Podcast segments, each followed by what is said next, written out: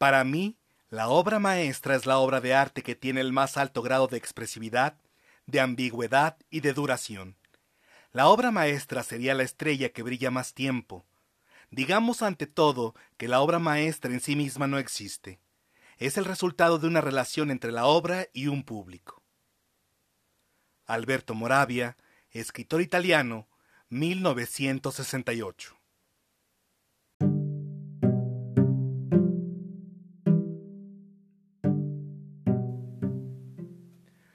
Hola, ¿qué tal, mundos posibles? Yo soy Jorge Ursúa, soy profesor de literatura y les doy la bienvenida al vigésimo episodio de Cuento Luego Existo, un podcast que tiene la intención de fomentar la lectura de cuentos de diversos autores.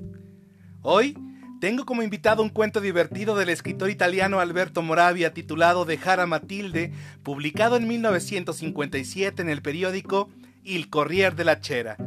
En el episodio anterior les compartimos la lectura en voz alta del cuento, por eso ahora toca adentrarnos en los conflictos del noviazgo entre Julio y Matilde.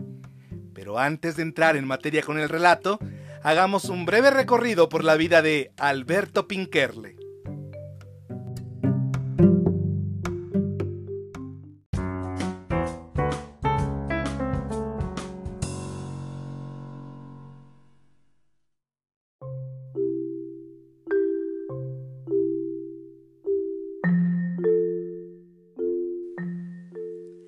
Alberto Pinkerle, quien posteriormente tomaría como seudónimo el nombre de Alberto Moravia, apellido tomado de su abuelo materno, nació en Roma, Italia, el 28 de noviembre de 1907.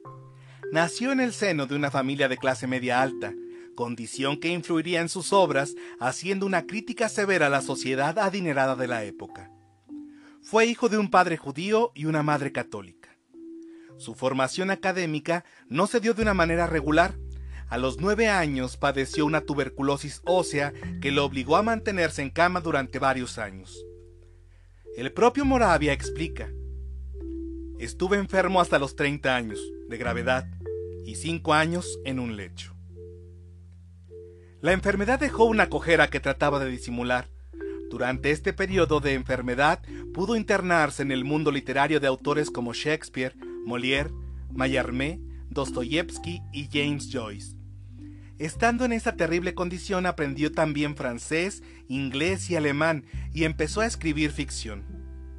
En diversas entrevistas, Moravia afirmó que estando enfermo comenzó a escribir su primera novela, Los Indiferentes, que sería publicada en 1929. En esos años comienza a publicar algunos de sus primeros cuentos en la revista Novecento, en los que exhibe las dificultades morales de las personas socialmente atrapadas por las circunstancias de un sistema desigual. Fundó en 1933 las revistas Karateri y Ogi. En esa época comenzó también a ser censurado por el régimen fascista que se había instaurado tras la Primera Guerra Mundial. En 1941, Alberto Moravia contrajo matrimonio con la también escritora Elsa Morante. Los artículos publicados por Moravia expresaban una oposición al régimen fascista, al grado que el propio Mussolini, en 1942, prohibió personalmente su novela La Mascarada y más tarde el resto de su obra. La Iglesia Católica, por su parte, también censuró la obra del autor, agregándola al famoso Índice, una lista de libros prohibidos por amenazar los ideales católicos. En 1943 comenzó una persecución al escritor italiano y al enterarse de que iba a ser detenido, permaneció escondido durante nueve meses en un establo entre campesinos y pastores cerca de Fondi. Finalmente Moravia y su esposa Elsa tuvieron que dejar Italia. Volvieron a Roma después de terminada la Segunda Guerra Mundial, ante la situación vivida durante esta época, Moravia afirmó en una entrevista con Manlio Cancogni en 1968 lo siguiente. El nazismo destruyó la racionalidad y por ello la realidad. La ideología burguesa se basaba en el orden racional, objetivo de la realidad. Razón y realidad, dos aspectos de la misma cosa. Alberto Moravia apoyó los movimientos de izquierda y la revolución cubana, pero no detuvo sus críticas a muchos aspectos del socialismo. en cuanto a su relación matrimonial con Elsa Morante se iba viniendo a menos cada vez, pues era una relación un tanto conflictiva, no solo por la pasión desbordada de ambos por la literatura, sino por el choque de carácter de sus personalidades. Las cartas de Moravia dirigidas a Elsa Morante asoman las tensiones que tenían en su relación. En una de ellas, fechada en agosto de 1950, Alberto escribe, Querida Elsa, veo que eres infeliz y que nada te alegra, ni estar conmigo ni estar sin mí. Querría verdaderamente poder decirte algo que te consolara, pero me doy cuenta de que es imposible porque, como de costumbre, las razones de tu infelicidad son oscuras y oscuramente expresadas. En otra carta de ese mismo año, Moravia expresa, Te amo todavía tanto que basta una palabra tuya poco amable para hacerme sufrir.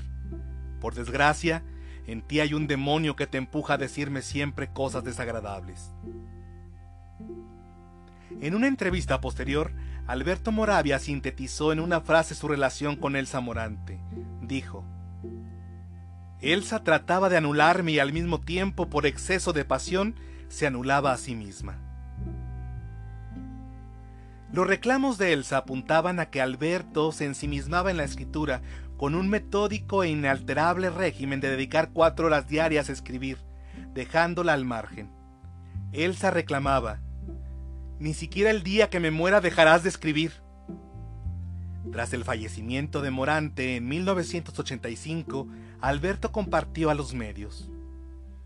No es verdad, el día que ella murió, no escribí. En 1962, la pareja se divorció. Alberto explicó posteriormente. La quería, sí, pero nunca perdí la cabeza por ella. En otras palabras, nunca me enamoré. Yo no estaba enamorado, pero sí fascinado por su carácter extremo, entregado y apasionado. Era como si cada día de su vida fuera a ser el último, justo antes de morir. Al separarse de Elsa Morante, Alberto se fue a vivir con la escritora Dacia Maraini, con quien tendría una relación hasta 1978. En 1986, Alberto Moravia se casó de nuevo con Carmen Llera, con quien vivió hasta sus últimos días. Entre las obras principales de este escritor italiano se encuentran La Romana, de 1947, considerada su obra más importante y por lo tanto la más difundida.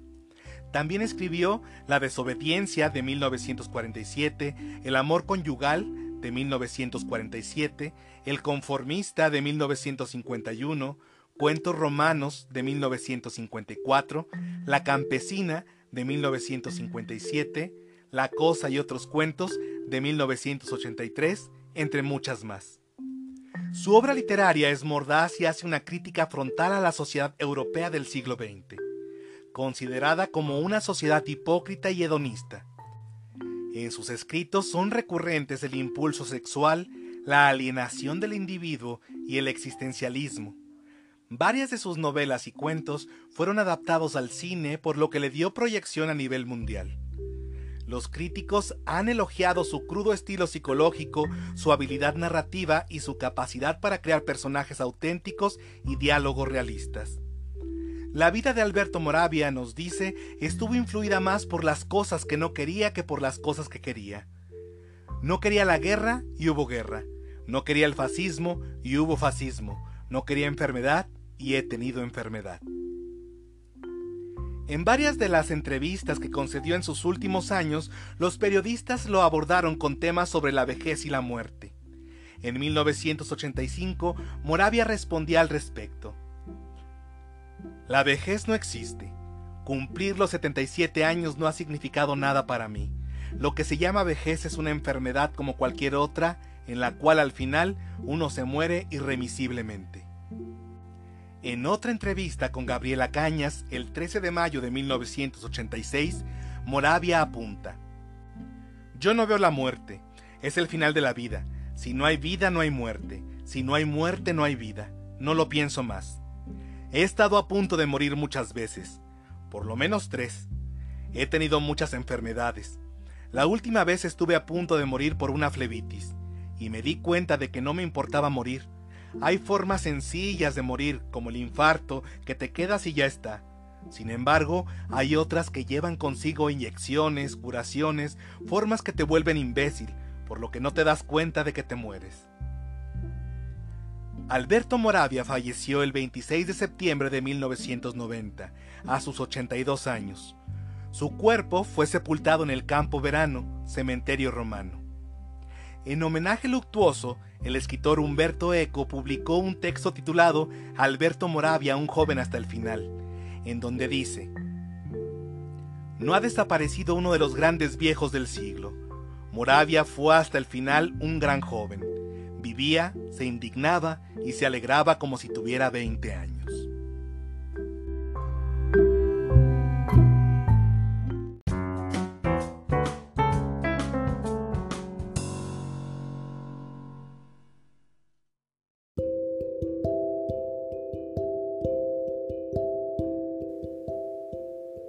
Alberto Moravia se tomó muy en serio la literatura.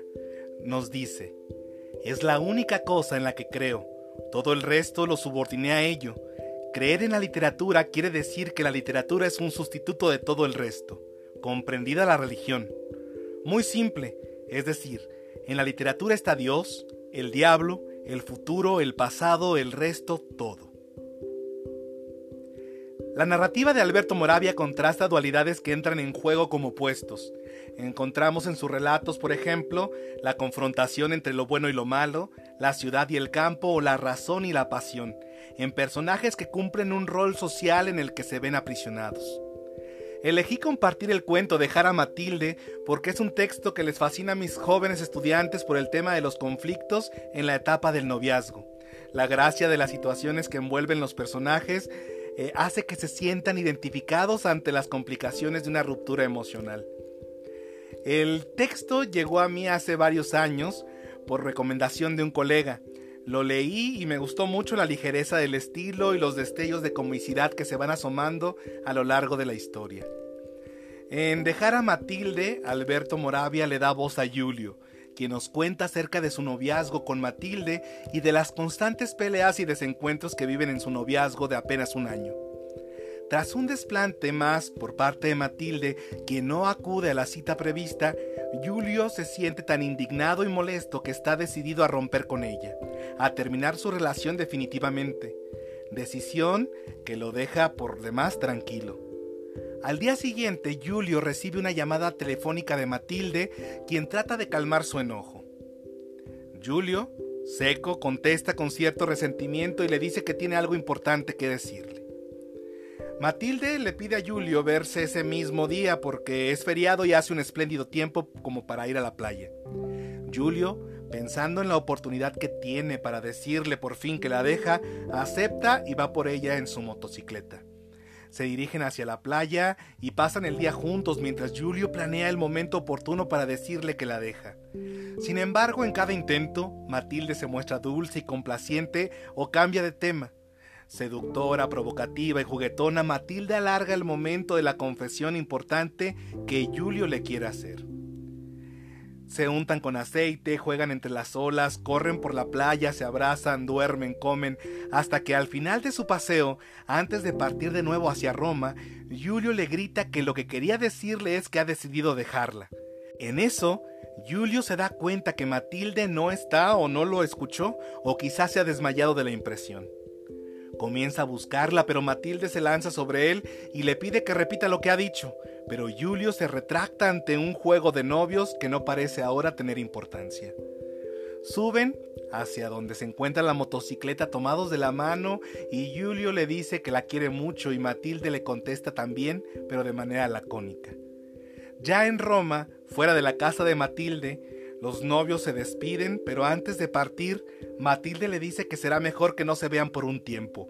Julio, desconcertado, consternado, pregunta por qué y Matilde le responde. He querido hacer una prueba. Querías dejarme, ¿eh? Y luego, solo ante la idea de no verme unos días, pones una cara así de triste. Está bien, nos vemos mañana. Pícara, Matilde se va corriendo hacia su casa, dejando a Julio como un bobo. Y allí termina el cuento.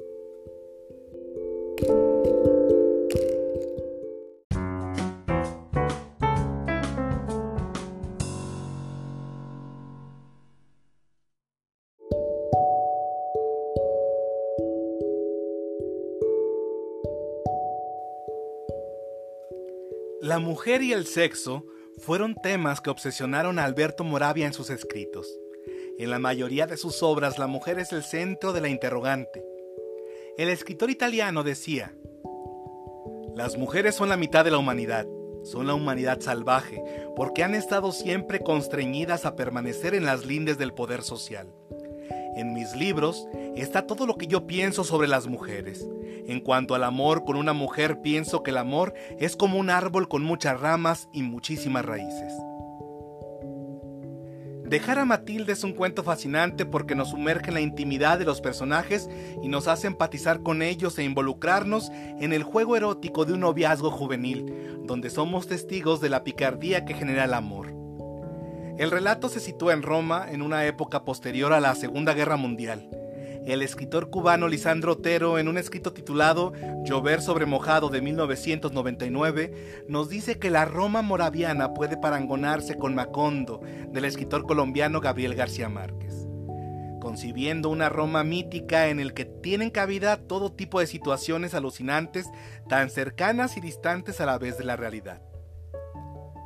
En el cuento conocemos a Matilde por la mediación que nos hace Julio. Nos dice que es una mujer bajita, dura, morenísima, con la cara ancha, la boca sombreada de pelucilla, los ojos negros, astutos y vivos, el pelo muy cortito.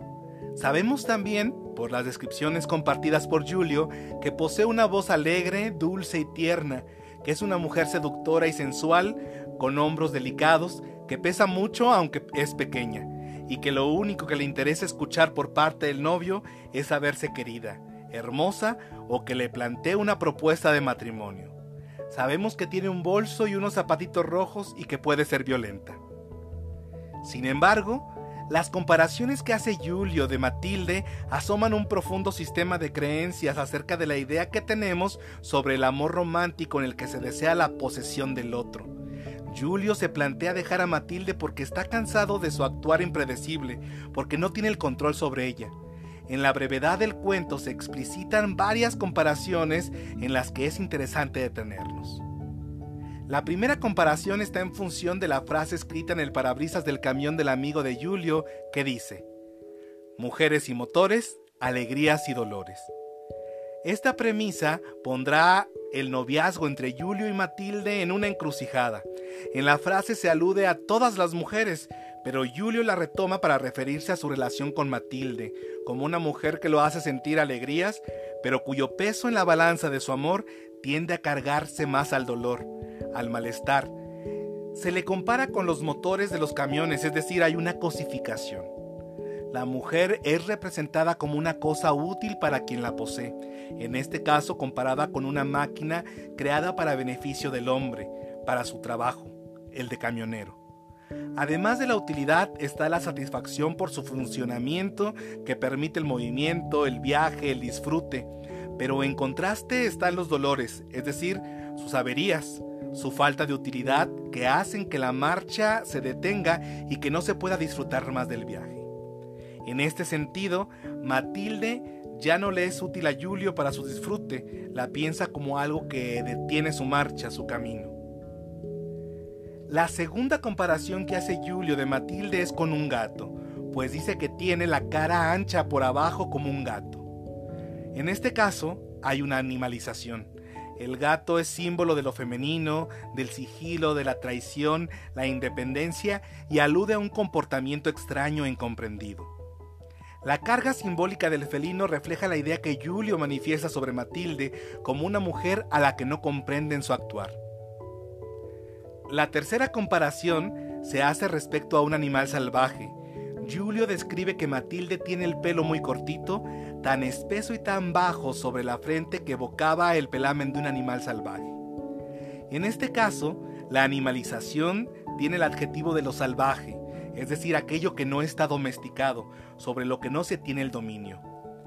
Un animal salvaje es impredecible. La animalización también pone en evidencia las desigualdades, en el sentido de la percepción entre lo humano versus lo animal, donde lo humano es racional y lo animal irracional. Esto va perfilando de manera profunda la percepción que Julio tiene sobre Matilde, que a su vez corrobora su intención de dejarla. Matilde es una mujer libre. Después, Julio hace dos comparaciones de Matilde con las mariposas. En una dice que es voluble como las mariposas que vuelan de una flor a otra y nunca se dejan coger. En la otra dice que se parece a las mariposas blancas de la col, que en primavera son las primeras y las más inacibles. De nuevo es una animalización. La carga simbólica de las mariposas representa la metamorfosis, el cambio, lo no estático. La mariposa, por su vuelo multidireccional y parsimonioso, parece convertirse en un aspecto negativo para Julio, quien desea la posesión de su belleza y su inmovilidad. Y finalmente se compara a Matilde con los torbellinos de arena que el viento levanta hasta desvanecerse en el aire.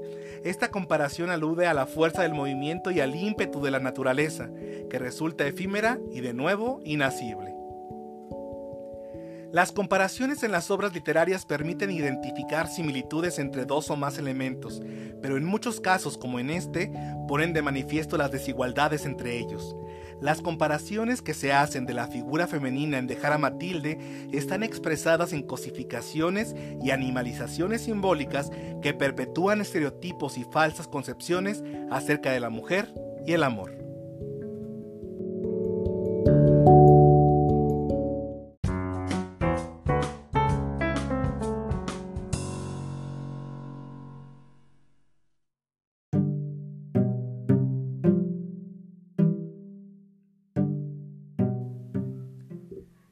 La obra cuentística de Alberto Moravia se disfruta mucho por su realismo y sus destellos de comicidad en las situaciones en las que se ven involucrados sus personajes. Te recomiendo que te acerques a la obra completa de ese escritor italiano. Y no me puedo despedir sin antes recomendar mis cinco cuentos favoritos de Alberto Moravia, además de dejar a Matilde. Número 1 el cuento titulado También mi hija se llama Julia, que narra los amoríos de un profesor con una jovencita de 20 años que tiene el mismo nombre que su propia hija. 2. El cuento se titula Toda mi vida he tartamudeado, que cuenta la historia de un joven de clase alta que es perseguido por un extraño sujeto. Número 3. El supercuerpo, que narra desde la voz de una mujer la sensación hostil de un marido que la sobaja por su intelecto y la venera por su cuerpo. Número 4.